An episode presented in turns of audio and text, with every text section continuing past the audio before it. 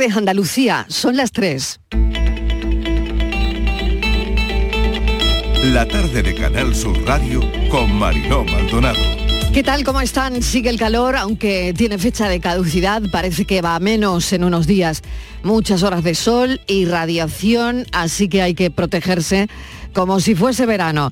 Y aquellos que están en la feria de abril dándolo todo que se hidraten bien, mucho, mucho líquido.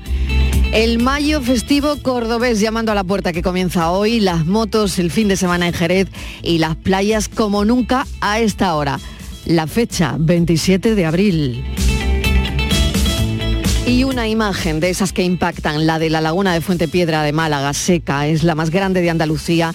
No hay anillamientos de flamencos, aunque dicen que la colonia no todos los años viene. Hay años que no hay buen nivel, pero la foto alerta de este tipo de sequía. Entre nuestras historias de hoy vamos a hablar de plagas, porque la sequía se alía con las plagas. ¿Cómo nos puede afectar más calor y qué cambia en el ciclo biológico, por ejemplo, de los insectos? Probablemente ese ciclo se acorta. Ya saben que buscamos a los expertos que nos explican aquello que nos interesa cada día. Bueno, hoy nos interesan las plagas. Vamos a tener más pulgas, más moscas, más mosquitos, más garrapatas. Lo hablaremos enseguida. Andalucía lidera la creación de empleo. Hoy ha salido eh, han salido los últimos datos de la EPA, eh, el empleo aguanta. En España trabajan 20,45 millones de personas según la encuesta de población activa. Andalucía lidera la creación de empleo, como les digo, en todo el país. El desempleo ha crecido en el último trimestre en España en 103.800 personas. Es inevitable preguntarse también por otra llamada por teléfono, que puede ser el inicio para cambiar el curso de una guerra. Es inevitable preguntarse por qué esa llamada no se ha producido antes y por qué ahora. Aunque es verdad que nunca es tarde, o mejor dicho, para los miles de muertos por la guerra y sus tremendas consecuencias ya es demasiado tarde. La conversación telefónica me estoy refiriendo entre el presidente chino Xi Jinping y su homólogo de Ucrania, Volodymyr Zelensky. La primera llamada desde la invasión rusa es una muy buena noticia, a pesar de los pesares, los muertos por la guerra, insisto. Parece un primer paso del acercamiento de los dos países. Ojalá el fin de la guerra quede cerca. Con esto les doy la bienvenida a la tarde.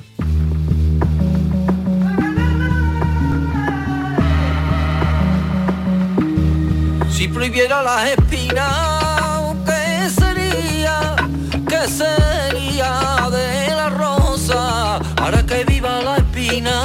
que vivir la rosa.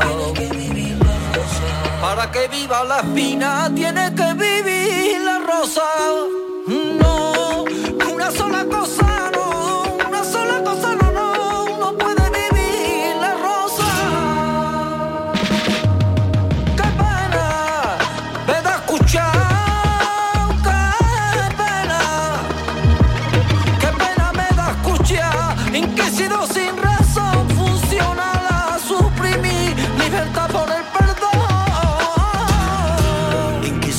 sin razón, en el dedo acusador de moral de cotillón. Si solo perdona a Dios, tu compasión es hereje, y mi eje es una raza y un país en extinción. Torero, Si prohibiera la guitarra, ay, la guitarra, el árbol no sonaría, ni la leña, ni durmiente, ni papel existiría. Qué bueno es esto de arcángel herejía. Hereje es una persona que disiente, que se aparta de la doctrina, que se aparta de las normas de una institución, que se aparta de una organización, de una academia. Un hereje es un indisciplinado, un díscolo. Y como dice Andrés Calamaro también en esta canción, se habla de la moral de Cotillón. Y lo hemos puesto porque esta tarde a las 4 de la tarde recibiremos a mm, pues este hombre que hace más que flamenco y que se llama Arcángel. Estará charlando con nosotros a las 4. vida que tampoco incontestable está el abismo. Ruga rinconada, la cultura, vida que tampoco tiene cura. Abismo. Rinconada, la cultura, vida que tampoco tiene cura. Presentándonos herejía en la tarde de Canal Sur Radio Arcángel a las 4. No se pierdan la entrevista porque vamos a hablar de muchas cosas y vamos a decidir que él em, pueda ponernos lo que más le gusta del disco.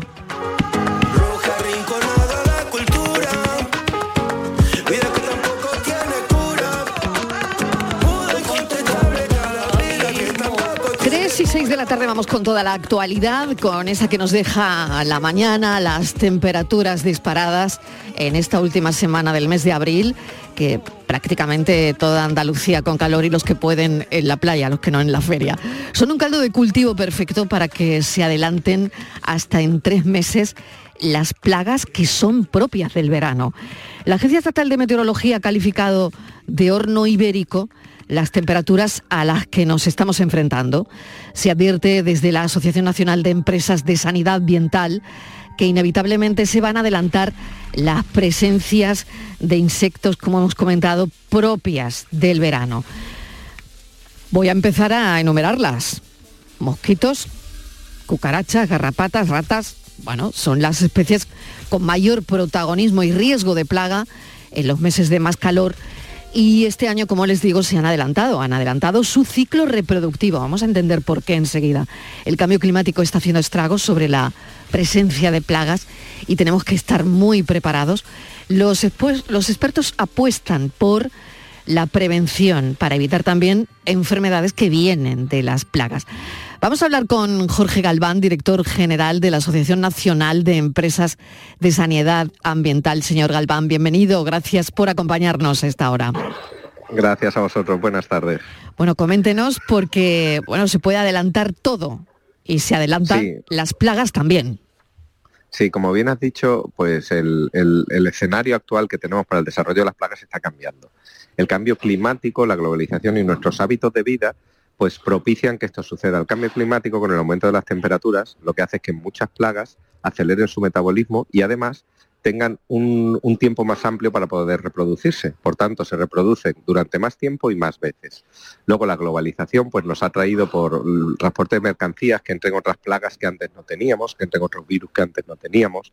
También los viajes que nosotros hacemos, los hábitos de vida que hemos tomado, hacen que todas estas plagas que, que siempre hemos tenido algunas y otras son invasoras, se estén desarrollando cada vez más y algunas son transmisores de graves enfermedades. Por desgracia en Andalucía ya lo sabemos con la fiebre del virus del Nilo, que nos ha atacado en, en dos años anteriores, pues hemos tenido unos brotes considerables.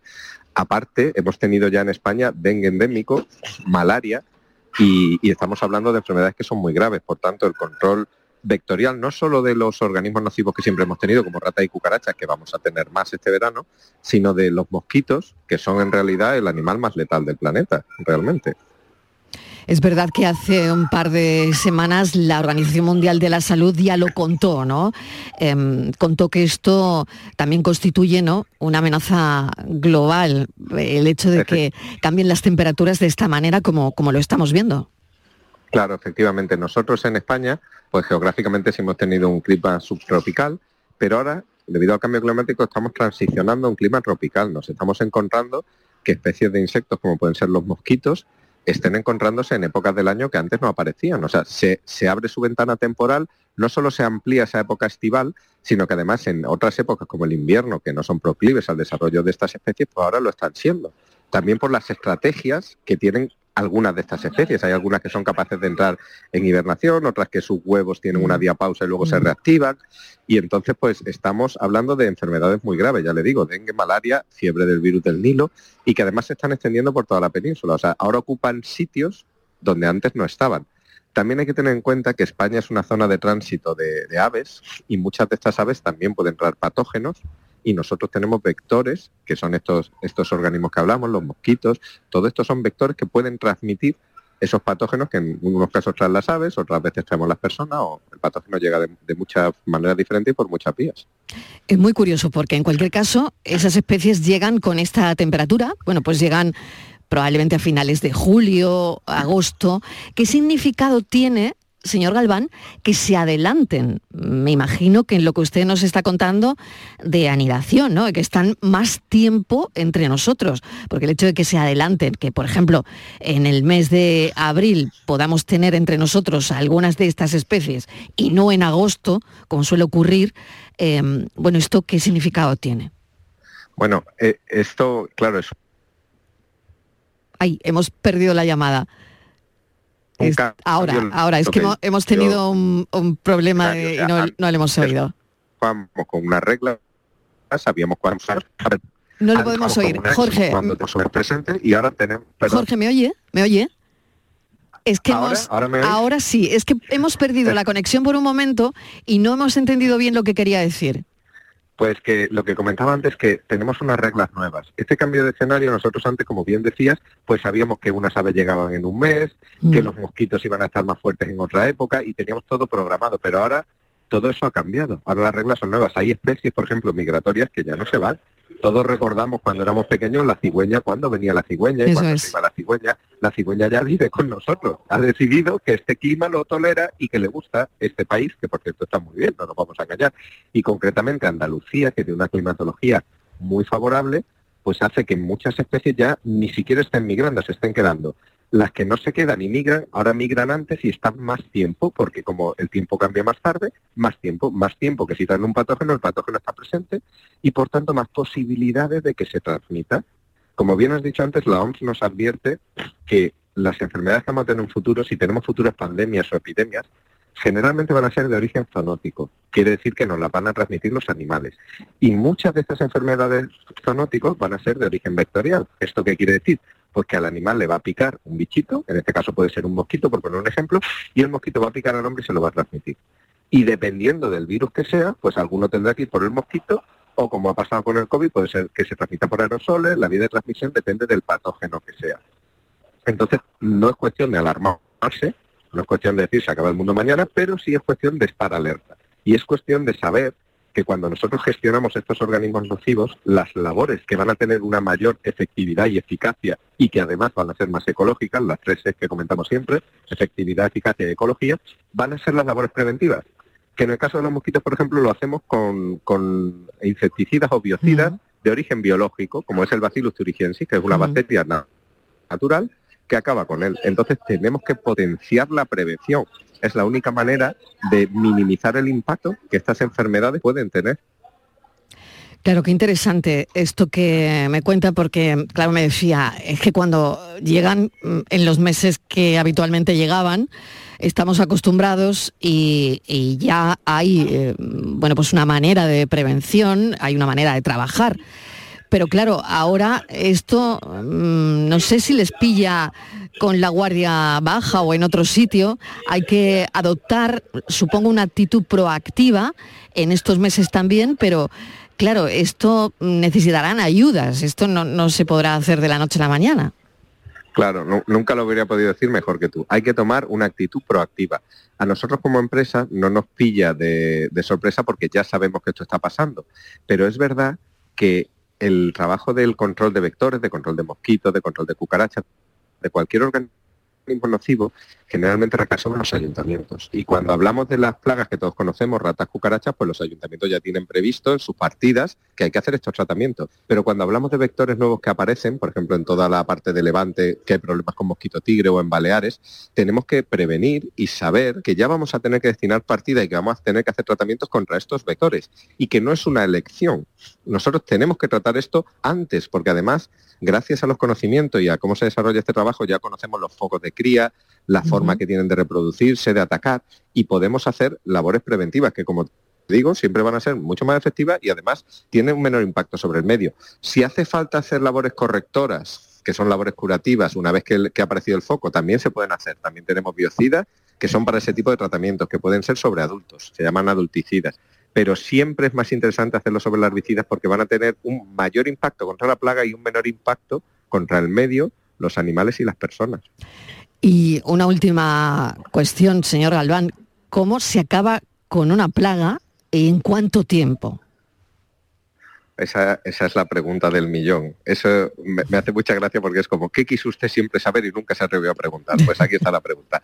Depende mucho del organismo que estemos hablando y de, y de lo que queramos conseguir. Por ejemplo, las ratas están controladas, pero es verdad que hay que tratarlas constantemente porque no podemos erradicarlas, podemos llegar a controlarlas. Aparte, erradicar un organismo que es autóctono sería un delito contra el medio ambiente. Podemos erradicar una especie exótica invasora pero las que tenemos aquí lo que tenemos que hacer es controlarlas. Y esto va a depender mucho del problema que tengamos. Por eso es tan importante que estos trabajos los hagan especialistas, porque requiere de una cosa que se llama el diagnóstico de situación. Cuando yo tengo un problema, tiene que un especialista hacer un diagnóstico de situación del problema, programar un programa de tratamiento acorde a ese diagnóstico de situación y luego hacer una evaluación de la repercusión que han tenido las medidas para ver si lo hay que repetir y lo hay que repetir una o veinte o dos veces. Entonces, todo esto requiere de profesionales que están en las empresas de sanidad ambiental, lo que todos hemos conocido siempre como control de plagas, que es un sector que ha evolucionado muchísimo y que ahora emplea nuevas técnicas, nuevos productos y, requiere de eso, de un diagnóstico de situación y los tratamientos. Y eso es lo que va a definir cuánto vamos a tardar en eliminar la plaga y qué medios vamos a tener que emplear para hacerlo. Pues señor Galván, muchísimas gracias por habernos atendido. No hay que alarmar, como usted dice, pero sí estar prevenidos y alertar de, pues de esto que estamos contando, ¿no? Las plagas que con el calor también se adelantan. Muchísimas gracias y un saludo. Jorge Galván es director general de la Asociación Nacional de Empresas de Sanidad Ambiental. Suerte, gracias. Gracias a vosotros y enhorabuena por el programa. Muchísimas gracias. 3 y 16 minutos de la tarde. Vamos con otro asunto. El presidente de Estados Unidos ha reunido, lo sabrán porque lo habrán leído en la prensa, a científicos de diversas partes del mundo para hablar con ellos son mentes privilegiadas para usar su sabiduría con objeto de luchar contra el cáncer. Es una buena, buenísima idea. Una de las personas que va a formar parte del comité de sabios es la científica granadina Ana Navasacien. La epidemióloga va a desempeñar junto con otros cinco expertos un papel importante en la orientación del director del Instituto Nacional del Cáncer, de la orientación de de este instituto para establecer el rumbo del Programa Nacional de Investigación. Así que solo decirles que es un placer tenerla hoy en el programa para charlar de esto. Doctora Navas Acien, bienvenida. Vale, de acuerdo. Gracias por acompañarnos. Hola, muy buenas, buenas tardes. buenas tardes. Yo voy a recordarles que la doctora Navasacien es asesora de Biden contra el cáncer, es almeriense, epidemióloga, licenciada en medicina por la Universidad de Granada, profesora de la Columbian University en el área de salud pública y mm, bueno, eh, su madre es elegido, sus padres se conocieron allí, luego se fueron a Granada, estuvieron un tiempo en Bélgica, Ana estudió en medicina en Granada. Hace 25 años trabajó en la Escuela Andaluza de Salud Pública, se especializó en epidemiología en la John Hopkins y, desde hace cinco años está en la Columbia de Nueva York especializada en epidemiología ambiental, en exposición a metales, cosas como el plomo, el mercurio, el cromo, que afecta a enfermedades cardiovasculares también, en el tema de las desigualdades, en fin, es una maravilla hablar con ella, tenerla esta tarde en el programa, así que me quedo sin programa si tengo que contar todo el currículum, doctora. Muchas gracias, estoy impresionada. Eh, no me esperaba una presentación tan detallada. Parece que conocen todo sobre mi vida. Muchísimas gracias. Bueno, doctora, ¿qué, mm, ¿qué van a hacer porque el presidente Biden ha decidido que, ha decidido que usted forme parte del comité de sabios. Mm, cuéntenos, háblenos de eso. Bueno, pues es, un gran honor. Eh, he sido elegida junto a, otras cinco personas para formar parte de este comité, que el objetivo es ayudar a decidir cómo se invierte en investigación para el cáncer, con el objetivo de prevenir el número de personas afectadas por esta enfermedad, así como mejorar pues, la capacidad diagnóstica precoz y los tratamientos y la supervivencia. Eh, yo eh, formo parte, yo eh, traigo al comité toda la parte de prevención y sobre todo a través de las exposiciones ambientales, porque sabemos que hay muchos carcinógenos que están en el medio ambiente, en el aire que respiramos, en el agua, en las comidas, y, nuestro objetivo es pues, poder aportar por ese, por ese ámbito. Por esa vía, ¿no? Exactamente, doctora, em, ¿qué le preocupa más em, del aire que respiramos, de la contaminación? de las ciudades que al final, bueno, pues esto es que muere mucha gente por la contaminación. Exacto, exacto. El tema de la contaminación del aire, sobre todo, bueno, en, España, en Andalucía en concreto, muchas, muchas ciudades en Andalucía pues están ah, seriamente afectadas por el, tema de la contaminación del aire. Eh, bueno, yo como he vivido muchos años en Granada, lo conozco bien, eh, sobre todo en invierno, eh, cuando se juntan muchos factores climatológicos, las calefacciones, el tráfico, todo eso lleva a unos niveles de partículas contaminadas en el aire eh, que son bastante tóxicas y que sobre todo si uno está expuesto a ellas un día tras otro día, todos los días de tu vida desde que naces, eh, al final llevan un riesgo bastante importante, ya se ha visto en muchas enfermedades cardiovasculares, neurológicas, ya hay muchos datos que apoyan eh, al rol que tiene la, la, demencia, por ejemplo, en el desarrollo de mm. demencia y en el cáncer también. ¿no? El tema del cáncer ha sido algo que se ha visto más recientemente. Se empezó sabiendo que era, mm, la contaminación del aire era sobre todo malo para la enfermedad cardiovascular. Eso fue lo primero que se identificó, pero ya en las últimas décadas ya se ha visto que juega un rol también importante en el cáncer. Así que bueno, pues es una prioridad muy importante. La otra prioridad que me gustaría pues resaltar aquí es el tema del tabaquismo, eh, sobre todo en las poblaciones jóvenes. Eh, creo que, que, estamos muy atrasados eh, actualmente cuando voy en verano, que pues suelo ir todos los veranos allí a Almería, la zona de, Elegido, que es mm. donde, donde es mi familia, donde nací yo eh, concretamente, pues veo mucha, mucha población joven iniciándose en el tabaco y es algo que bueno, pues tenemos como sociedad que, realmente contribuir para que no se vea algo interesante. ¿no? Eh, desgraciadamente todavía los jóvenes se sienten atraídos y hay mucha presión mediática, mucha presión eh, que, les, lleva, conlleva ese inicio en, ese factor de riesgo tan, tan importantísimo para la salud, es como que si nos estamos, cada persona se está quitando de media 10 años de vida o, más. Mm. Eh, y, bueno, pues no, no, no, queremos que, nuestros jóvenes lleguen a eso, ¿no? Eh, así que bueno, espero que podamos conseguirlo entre todos, desde la salud pública, las políticas de salud pública, eh, poder prevenir el tabaquismo de una forma mucho más efectiva de como se ha hecho hasta ahora. Desde luego, doctora, ¿qué, sentido tiene todo lo que dice? Bueno, en esta lucha por el cáncer cada día, bueno, se dan pasos mm, importantes, e interesantes. No se puede poner una fecha, está claro, ¿no? A cuándo acabarán o descubrirán los científicos, bueno, pues si es una vacuna, una vacuna, si es una medicación, una medicación, si es cronificar, como cada vez más se ve, ¿no? Se cronifica mucho, ¿no? Ahora mismo, eh, algunas mm, patologías que tienen que ver con, con el cáncer, pero mm, si usted tuviese que trazar pues esa línea mm, imaginaria de lo que nos queda para acabar con el cáncer, ¿qué nos diría? Bueno, yo creo que, el objetivo acabar por completo es como una misión prácticamente imposible, ¿no? Yo quiero ser realista.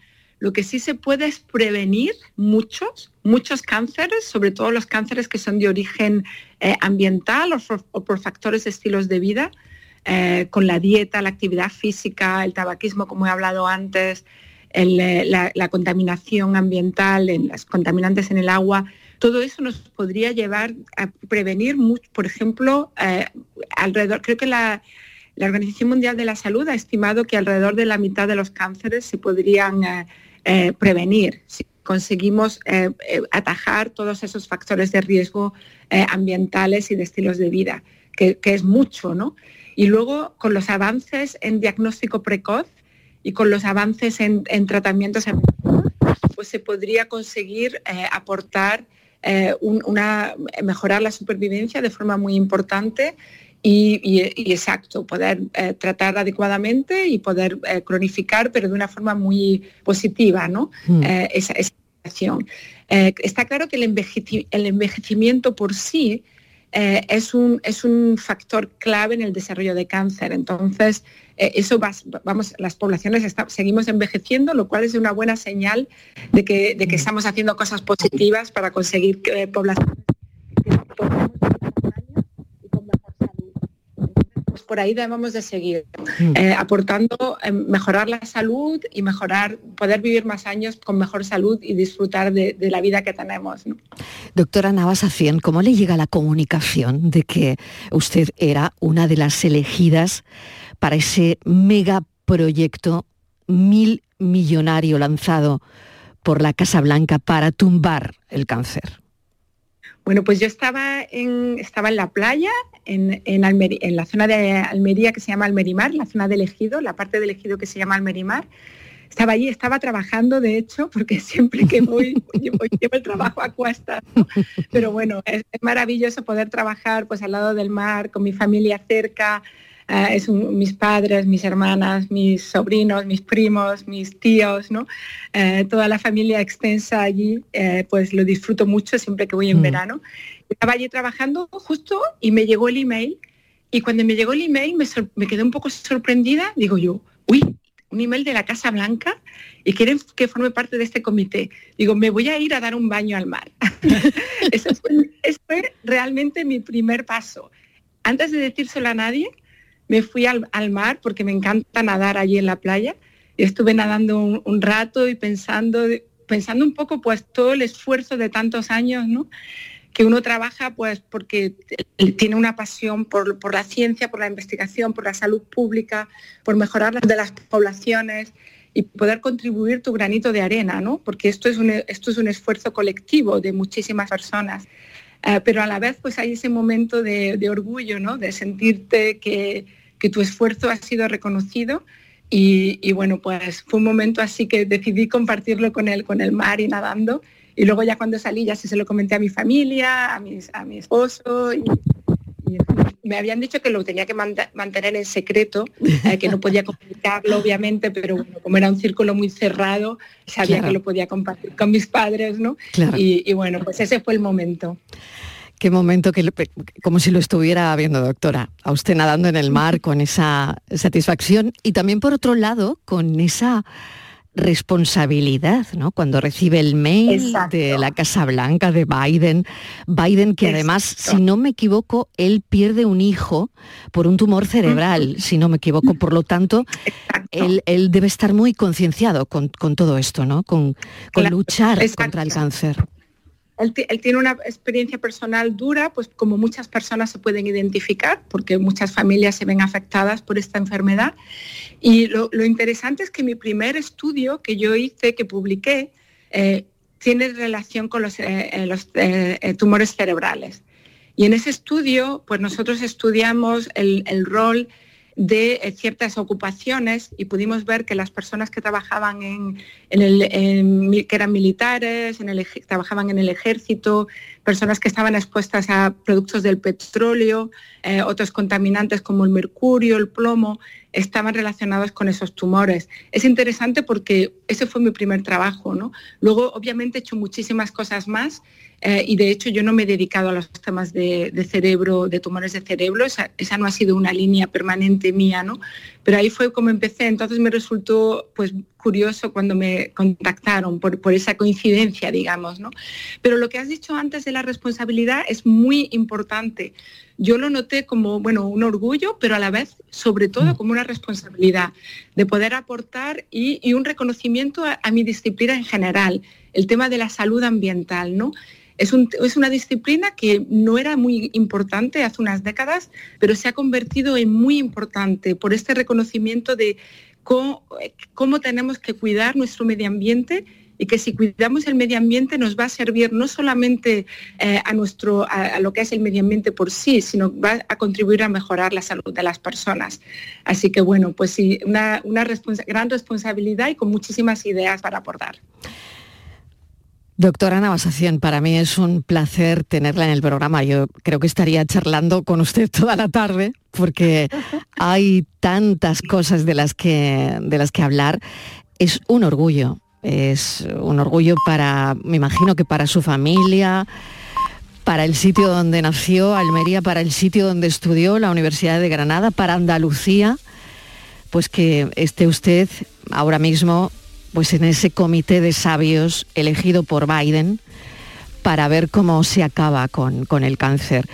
Darle la enhorabuena, es un placer escucharla, desde luego, eh, y ojalá pueda aportar a ese comité muchas cosas y que siga bañándose en las playas del Ejido, en Almería, y que siga disfrutando en verano con su familia, porque no nos deje, no nos abandone, no deje Andalucía por nada del mundo. Por supuesto que no. Sigo colaborando con muchísimos equipos en la Escuela Andaluza de Salud Pública con María José Sánchez, que es una líder del cáncer en, Andalucía, en España y en el mundo. Y es un lujo seguir colaborando con ella y apoyando el Instituto Biosanitario de Granada y, muchas otras colaboraciones que tengo en Andalucía. voy a seguir desde luego por ese lado. Doctora, enhorabuena, muchísimas gracias. Doctora Navasa 100, gracias. Gracias a ustedes. Adiós.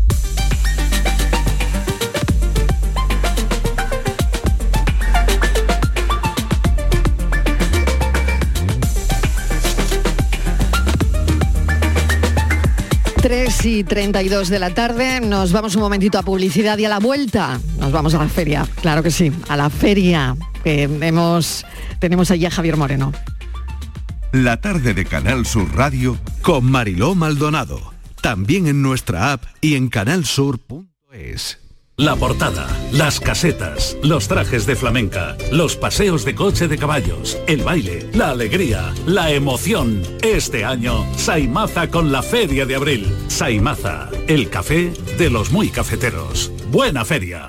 Oye, ¿has visto qué bonito es el nuevo Rasca Platinum de la 11? ¿Bonito? Creo que te quedas corto. Yo diría que con ese color negro y plateado y esas líneas tan estilizadas es simplemente espectacular. Vamos, que da pena rascarlo. Es verdad, da pena. Pena, cuando te enteres de que el nuevo Rasca Platinum tiene tres juegos muy divertidos y un premio de hasta un millón de euros, ya no te va a dar tanta pena. Nuevo Rasca Platinum de la 11. Qué bonito es. Sí, te toca. A todos los que jugáis a la 11, bien jugado. Juega responsablemente y solo si eres mayor de edad. En las mañanas de los fines de semana estoy contigo en Canal Sur Radio para contarte toda la actualidad y cómo se despierta y vive Andalucía. Días de Andalucía. Este fin de semana desde las 8 de la mañana en Canal Sur Radio con Carmen Rodríguez Garzón. Más Andalucía. Más Canal Sur Radio.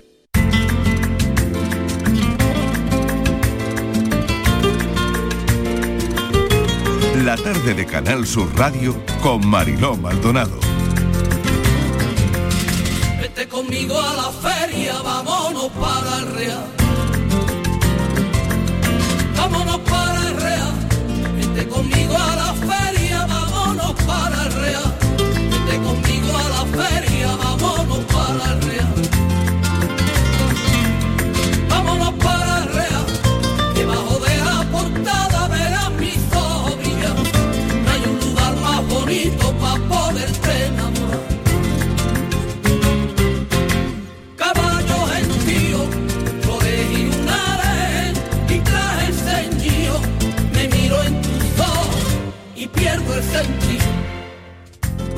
Javier Moreno ha cambiado el estudio por la feria. Puede que yo esté más fresquita que él. No lo sé, me lo va a contar ahora mismo, pero bueno, algo de envidia sana también tengo. Javier Moreno, ¿qué tal? Bienvenido. Gracias Marilote, aseguro que tú estás más fresquita que yo, pero Sí, mira, ¿verdad? no estás, con- no estás contemplando el espectáculo precioso que tengo yo delante, que es el paseo sí, de, eso sí. de carruaje, maravilloso. Y decía, que ¿qué decía la sevillana? Vámonos para la feria o vente para la feria. Eso llevo yo Exactamente. diciendo toda la mañana porque aquí ha habido muy poco ambiente hasta hace un ratito por el calor, ¿eh? Eh, Claro, claro. está- Eso está ha cambiado los horarios, ¿no? Ha cambiado los horarios, ha Javier. cambiado, Eh, eh, claro. mira, yo que llevaba unos años muy desconectado de la feria, en mis tiempos a la una de la tarde estaba ya almorzando, ambientazo, Claro. eh, la- el, el- el- el- el albero, el olor a Sí. feria, la cantidad de, de caballos, de carruajes, pero eh, he estado conectando con los informativos a las dos, dos y media, Sí, tres te he menos oído. cuarto, y, lo, y lo que he contado es que no había ambiente Sí. ninguno porque el calor realmente dificulta mucho venir a la feria y cada vez la gente viene más tarde. La tendencia de los últimos años, Mariló, es esa. Aquí en Sevilla y no te quiero El tardeo, ni el decir tardeo, ¿no? El, el tardeo en otras ferias que, que vienen en Andalucía a partir de ahora, porque la feria Claro. de la feria de día con el calor que hace realmente es difícil. Mira, imagínate, eh, el- bueno, en en Córdoba, que prácticamente hoy es el mayo festivo cordobés, y claro, hay que mirar los termómetros. Aquí estamos a 30 y debemos Claro. estar en 33, 34 Sí, sí. grados. Es cierto Mm. que hay sombra porque la, la feria de Sevilla, las calles del Real, tienen, algunas no tanto, pero otras tienen bastantes árboles de estos grandes plátanos orientales. Es fácil encontrar sombra. Eh, mm, vemos el paseo de caballos. Ayer ha muerto una, una yegua en el Paseo Mm. Colón delante de la maestranza porque la, la dueña la, la enganchó estando enferma. Hemos hablado con los cocheros, están teniendo mucho cuidado, hidratando a los caballos, a las mulas, dándoles de beber cada dos o tres vueltas, en fin, que están teniendo cuidado. Pero es que el calor hace mella, Marilón, no es fácil, Mm, no es fácil venir y pasear de una caseta a otra y luego dentro de las casetas no es un calor tórrido, pero se nota el calorcito porque no todas tienen ventiladores, hay alguna incluso con aire acondicionado. Así que nada, ya de momento eh, recuperando un poquito de, de ambiente hasta ahora, pero definitivamente la feria, al menos la feria de abril de Sevilla, la tendencia va a ser feria de tarde-noche y eso sí, hemos visto ayer hasta las 6, 5 o 6 de la mañana, ambientazo en las calles, en los grupos que se forman delante de las casetas, en el albero, pero la feria de, de mediodía de almuerzo, yo no sé si está llamada a desaparecer, pero lo que yo estoy viendo hoy realmente me, me ha sorprendido. También es cierto que hoy es el día de más calor que se esperaba, que llevamos ya el sábado del pescadito, la inauguración oficial, el domingo, el lunes, el martes.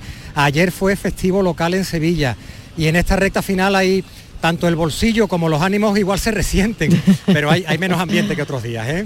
Muy bien, pues no sé si quieres destacar alguna cosita más, de, porque hoy, bueno, hoy se habla de Morante, ¿no? Está claro, ¿no? Uy, Tus es- orejas, es el- rabo, en fin.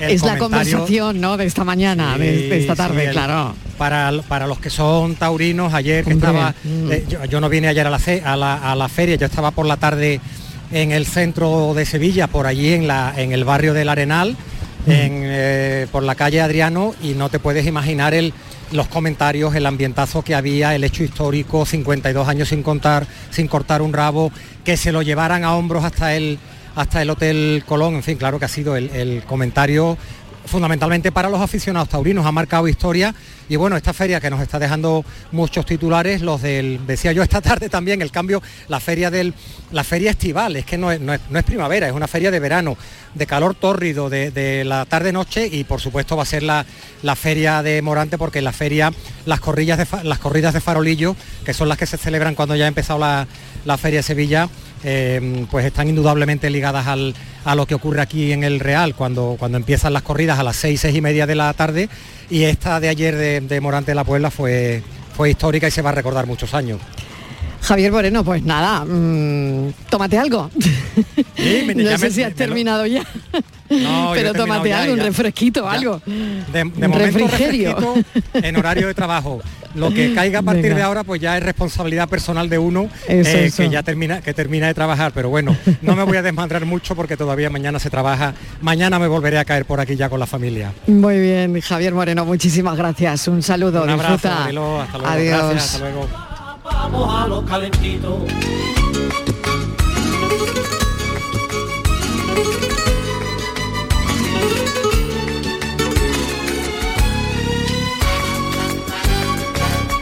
La feria es igual un río de fino y de manzanilla. De fino y de manzanilla, la feria es igual que un de fino y de manzanilla.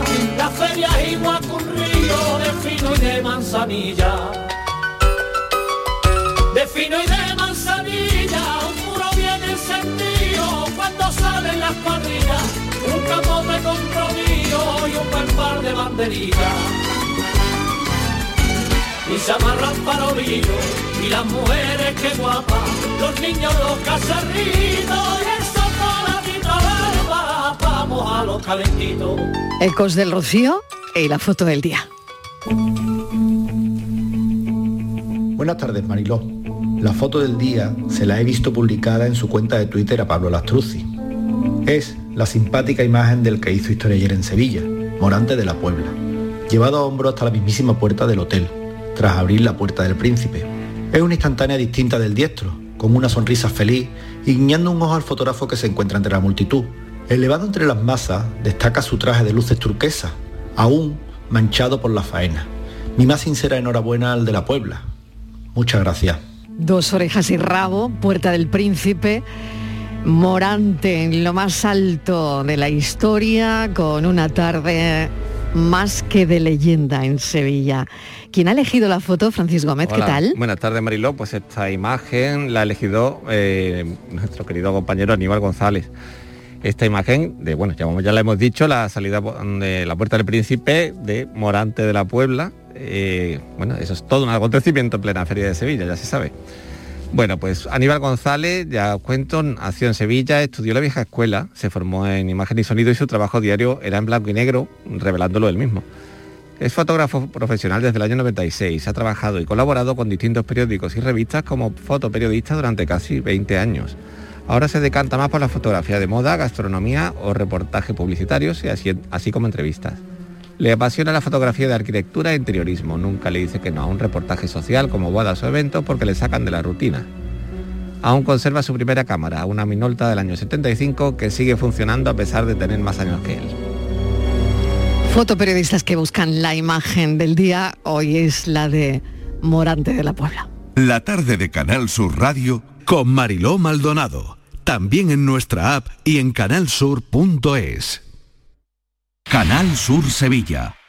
Últimas plazas para el intensivo de selectividad que impartimos en Academia Méndez Núñez del 29 de mayo al 12 de junio. También te ayudamos a recuperar las asignaturas que hayas suspendido de la ESO o bachillerato. Contamos con clases online y presenciales. Ven a Academia Méndez Núñez y lo conseguirás. Más información y reservas en academiamn.com.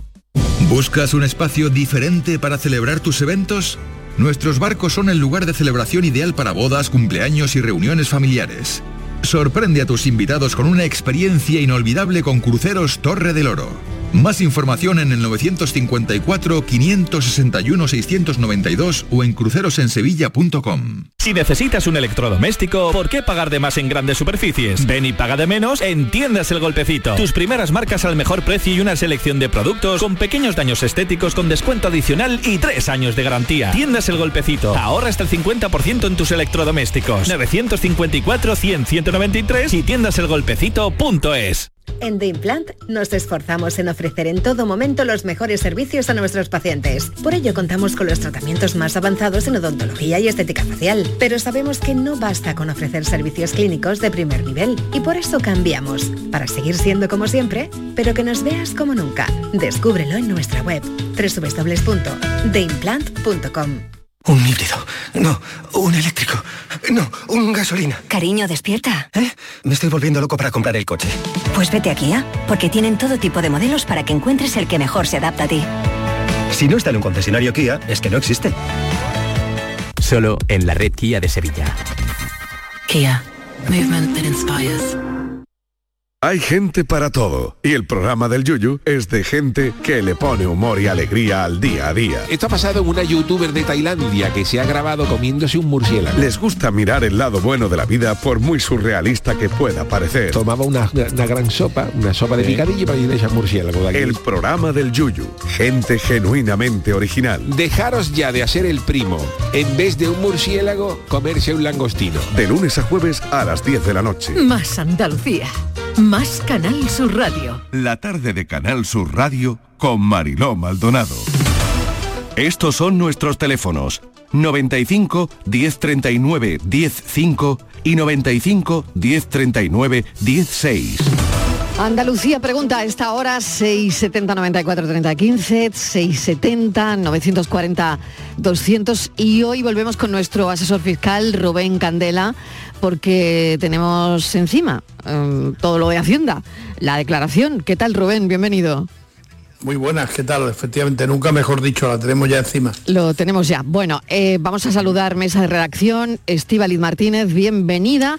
Y empezamos con una historia. Hacienda confirma que los contribuyentes se pueden deducir el préstamo familiar con el que cancelen la hipoteca de su vivienda habitual. Vamos a explicar esto. Sí, hola, buenas tardes, Marilo. Eh, pues sí, mira, los contribuyentes, tú sabes que hay hipotecas que ahora ya no desgraban, pero otras sí, antes desgrababan.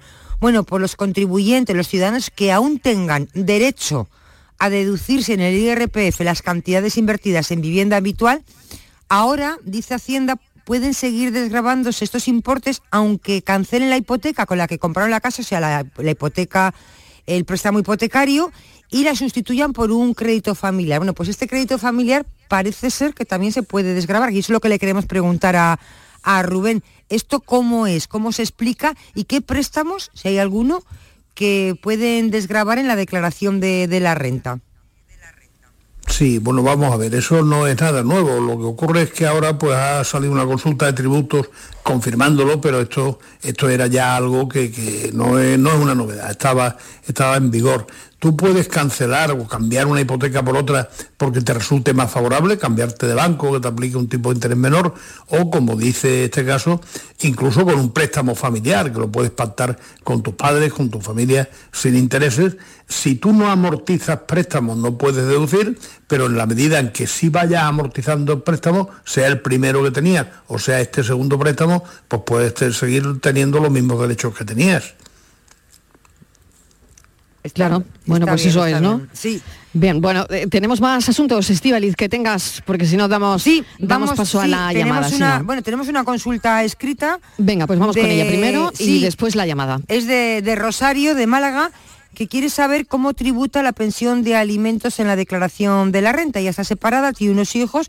Su ex marido pasa a los niños una pensión, una cantidad de dinero al mes en concepto de pensión de alimentos y quiere saber eh, cómo tributa, tanto para ella como para el padre de los niños.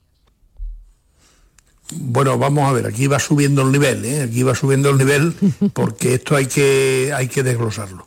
De- ¿me, me oís? Sí, sí, Sí, perfectamente. Es que yo os oigo muy lejos. Vaya, pues va- intentamos arreglarlo, Rubén. A ver. Pa- eh, parece, que, parece que ahora va mejor. Sí, venga, pues lo Sí, estamos, mira, lo estamos la- tocando, a ver si se arregla. Venga. La, la pensión compensatoria es que eh, tributa, por eso digo que va subiendo el nivel, porque tributa de dos formas distintas según sea a favor del cónyuge o a favor de los hijos. Si es del cónyuge, entonces lo que hace es que reduce la base imponible del pagador. Es decir, si alguien gana, por decir un ejemplo, 20.000 euros y le paga a la expareja eh, 8.000 de pensión, entonces eso reduce la base imponible del pagador que se quedaría en 12.000. Sin embargo, si es para los hijos, no, no reduce la base imponible, sino que se trata eh, de una forma separada para limitar la progresividad. Es un tema un poco complejo y yo le aconsejaría al que lo tenga que hacer que lo mire bien porque los efectos pueden ser distintos. El perceptor, si es la pareja, eh, tiene eso como un rendimiento de trabajo que no está sometido a retención y en principio tiene que declarar por él si está obligado. Bueno, pues recordamos de nuevo los teléfonos del programa.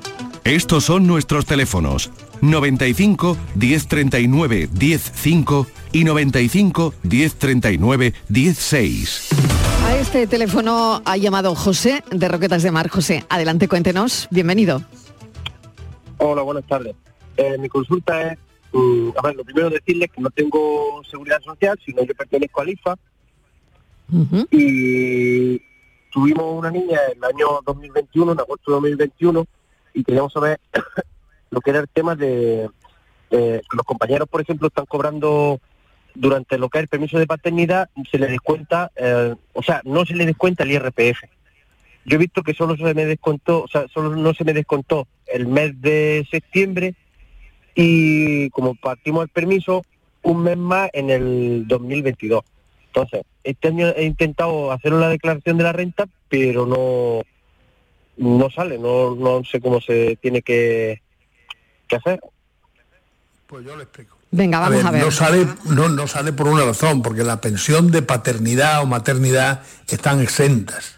Están exentas. Entonces, mientras que usted está trabajando, le paga a su empresa y le retiene.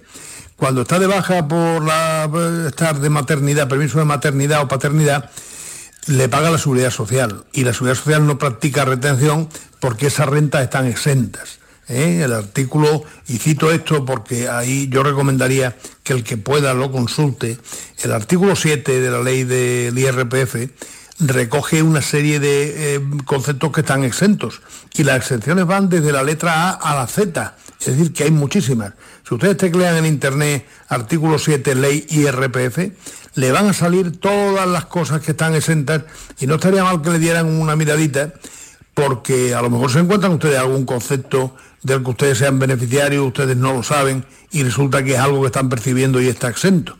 Entonces a usted no le retienen, como digo, porque eso está exento y no tiene que aparecerle en ningún sitio.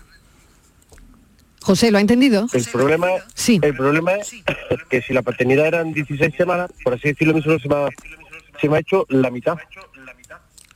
No importa, la parte que cobró usted en 2021 estará exenta en la renta de 2021 y si la hubiera usted declarado, siempre puede impugnar la, la autoliquidación porque no sería correcto, se habría usted equivocado y habría pagado de más. Y en 2022, la parte que haya cobrado, no la declare usted porque, como digo, está exenta. José, le veo que no sé si, se ha quedado convencido con la respuesta. A ver, no sé si tiene alguna duda más, ¿no? Vale. Pues gracias, un saludo. Tenemos otra llamada más, vamos enseguida, es Antonio de Málaga. Antonio, ¿qué tal? Hola Antonio. Hola, buenas tardes. Adelante, cuéntenos. Mire, vamos a ver, yo, yo eh, el año pasado me prejubilé y he cobrado una parte de la pensión, que no llega a 13.000 euros por los meses que me correspondieron, pero tengo también uno los, los primeros meses cobraba la, la, pensión esta mínima, eh, eh, total, digo yo que si yo no llego a la cantidad mínima para, la para declarar, pero me obligan a declarar porque estaba cobrando esto, la diferencia es que tengo que pagar mil euros. Mm, ¿Eso es así o, ¿Usted, ¿Usted ha cobrado de dos o, diferentes? Claro, uno de, eh, la pensión, la, pensión por un lado y, y por otro lado eh, la, eh, la pensión mínima, el ingreso mínimo vital. Sí, entonces vamos a ver si lo que usted ha cobrado procede de dos pagadores y está sujeto todo, que cada vez que alguna esté exenta, alguna de las cosas que está usted cobrando puedan estar exentas, mire que se lo mire alguien exactamente para saber la naturaleza y ver si lo está o no lo está. Si no está exento, al tener usted dos pagadores y superar la cifra de 15.000 euros, creo recordar que era la que había para dos pagadores, entonces estaría usted obligado a declarar y posiblemente le saldrá a ingresar porque al ser dos pagadores le habrán aplicado un tipo de retención inferior. Si no fuera así y alguno de los conceptos que usted ha percibido está exento, pues ese no tendría que incluirlo y por tanto no estaría usted dentro de la obligación de presentar declaración. Claro, es que yo entre las dos cosas no llego a los 15.000 euros. Claro. De, la, jubilación, los pocos meses y, la, y el ingreso mínimo vital fueron 300, no llego a 15, pero con el ingreso mínimo vital tengo que declarar. Y entonces, claro, ya me saldría a pagar. No, si, si no llega usted a 15.000, no tiene usted obligación de presentar declaración. Pero y, me dice que con ingreso, habiendo cobrado ingreso mínimo vital, sí, tengo que presentar declaración. ¿Tiene el sobrepaso de los 15.000 euros? No, no, no, no, no llega. Pues si no llega usted a los 15.000 euros, en principio no está obligado a declarar. Bueno, pues entonces, no sé, la contradicción es que no llego y no estoy obligado a declarar, pero como he cobrado parte del ingreso mínimo vital, tengo que declarar eso cómo se diluye.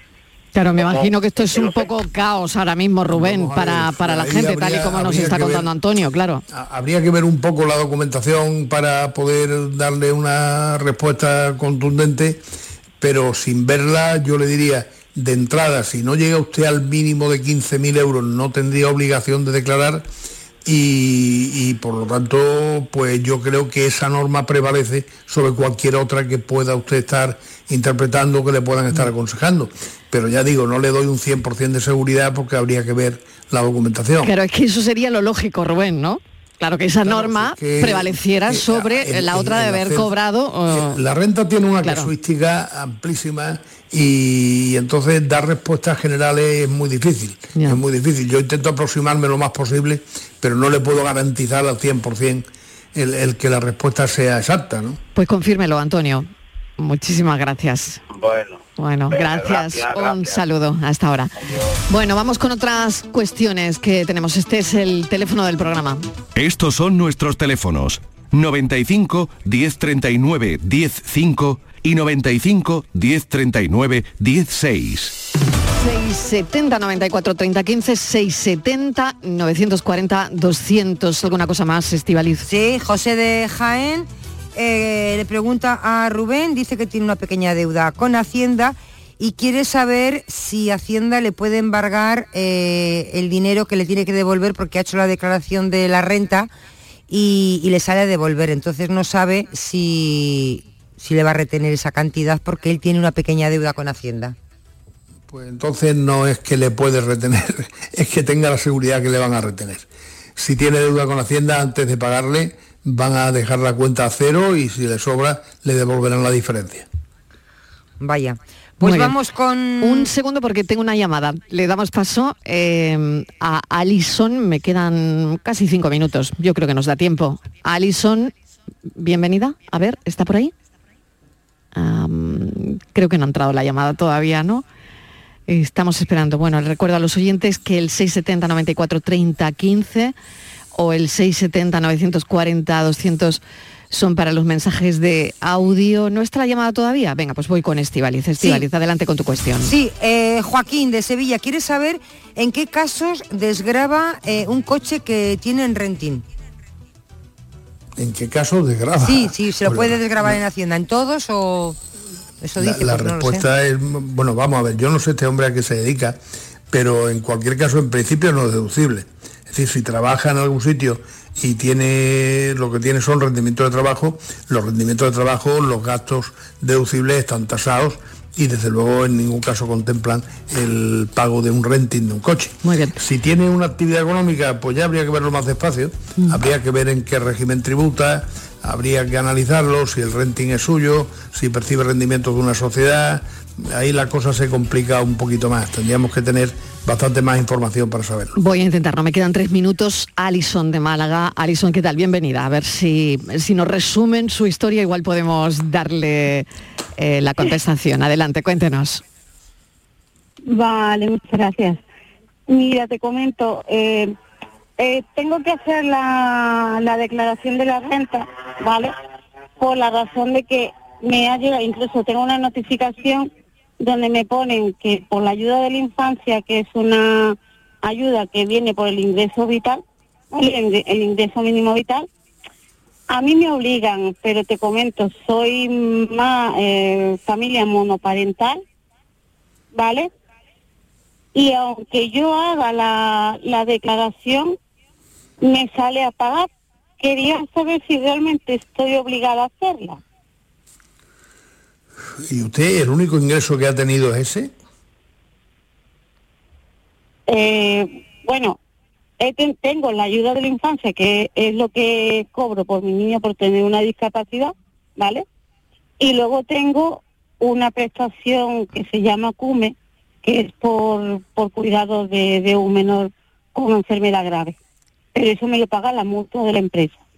Muy bien, minuto y medio. No sé si lo Vamos a podemos ver, resolver. A ver, Es Rubén. lo que es lo que decimos siempre. Realmente este tipo de cosas, eh, bueno, pues cada ayuda tiene un nombre tiene unas siglas y tiene una historia, pero no sabes exactamente su naturaleza. Yo le voy a dar una respuesta que me temo que no le va a servir de mucho, pero por lo menos la oriento. Lo que hablábamos antes de las prestaciones de maternidad, paternidad, esas prestaciones, ese tipo de prestaciones eh, están eh, exentas y son las reguladas en los capítulos 6 y 7 del texto refundido de la Ley General de la Seguridad Social. Si esas prestaciones que usted recibe están dentro de esas re- comprendidas en esos capítulos, pues estarán exentas, pero por lo que usted me dice no puedo saber si están comprendidas ahí. Yo diría que tengo pues todos los pálpitos de que eso debe estar exento, pero no se lo puedo garantizar. Alison, muchísimas gracias por su llamada y un saludo. Gracias. Lo tengo que dejar aquí, eh, Rubén, porque nada, me quedan 20 segundos. Estivaliz, nada, Ahora. yo, yo creo que, que nada, hemos resumido un poco pues todo lo que los oyentes nos han preguntado sobre la declaración de la renta que la tenemos ya en lo alto. Rubén Candela, asesor fiscal de Candela Asesores, muchísimas gracias. Un saludo. Encantado a vosotros. Hasta ahora. Estivaliz. Escuchamos las noticias. Adiós.